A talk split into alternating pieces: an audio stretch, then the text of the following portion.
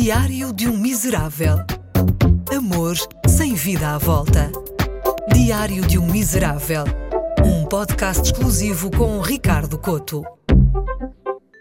Hoje assumi finalmente a minha posição. Sou completamente contra a modernização tecnológica do Estado. Não é uma posição ideológica, até porque acho que o país tem de estar ao corrente dos grandes avanços digitais, mas é uma oposição pessoal é cá em casa. Sou eu a tratar das papeladas pelo computador. E sempre que os meus pais sentam à minha beira perto de um computador, eu preferia ser trespassado por uma espada. Preferia besuntar as minhas pernas de óleo de conserva de atum e soltar três gatos assanhados a ter de levar com a cara desconfiada da minha mãe. A minha mãe olha para um computador da mesma forma que eu olho para um grupo de turistas suecas.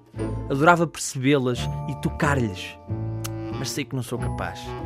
Sempre que há um IRS para preencher ou uma declaração para entregar, o Estado, sem saber, delega em mim a tarefa de cuidar destes dois cidadãos. O pior é que para os meus pais, tudo o que não existe em papel não existe na realidade. Eu até respeito esse pensamento, porque, por exemplo, continuo a preferir um livro físico. Mas eu dispensava que os meus pais estivessem sempre a desconfiar de mim. Os meus pais ficam convictos que não existe papel porque eu estou propositadamente a fazer as coisas mal. É tortura mental ter de explicar o mundo moderno aos meus pais. Se explica à minha mãe que os registros estão online para consulta, ela vai passar duas semanas a perguntar se não posso imprimir. Até o dia em que chega à casa e, no alto do seu desprezo, vai descobrir o verdadeiro golpe. O filho da Júlia fez-lhe isso e saiu o papel é que não bastava os filhos dos outros serem melhores do que eu, agora também são melhores trabalhadores das finanças.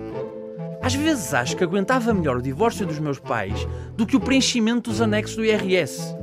Só que depois lembro-me que se eles se separassem, teria de fazer duas declarações. E isso nem pensar.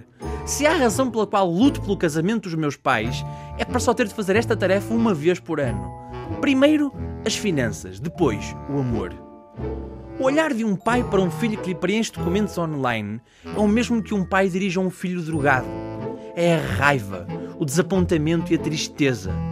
Só que até o filho drogado, quando se injeta, pode ficar em paz. Eu, mesmo quando passo pelo suplício de ter preenchido os documentos, tenho de levar com eles ao meu lado. Porque os pais não sabem deixar de olhar para o ecrã. A tarefa que eles me pediram acabou, mas mesmo assim, ficam lá a olhar sabe-se lá para onde. Tenho pena que o acompanhamento psicológico para situações traumáticas não preveja situações deste tipo. Um estudo sério junto dos filhos facilmente demonstraria que as palavras mais temidas por um jovem não são os pais precisam de falar contigo, filho, mas sim um logo ajudas os pais a preencher isto na internet. Tenho sonhos recorrentes em que sou um funcionário das finanças e os únicos clientes são os meus pais. Nem Édipo que estava disponível para fazer matches com a mãe no Tinder, aguentava este sacrifício. Por isso é que invejo os filhos funcionários das finanças. Casas onde se nunca preferiu a frase é agora vê lá se preenche isso mal.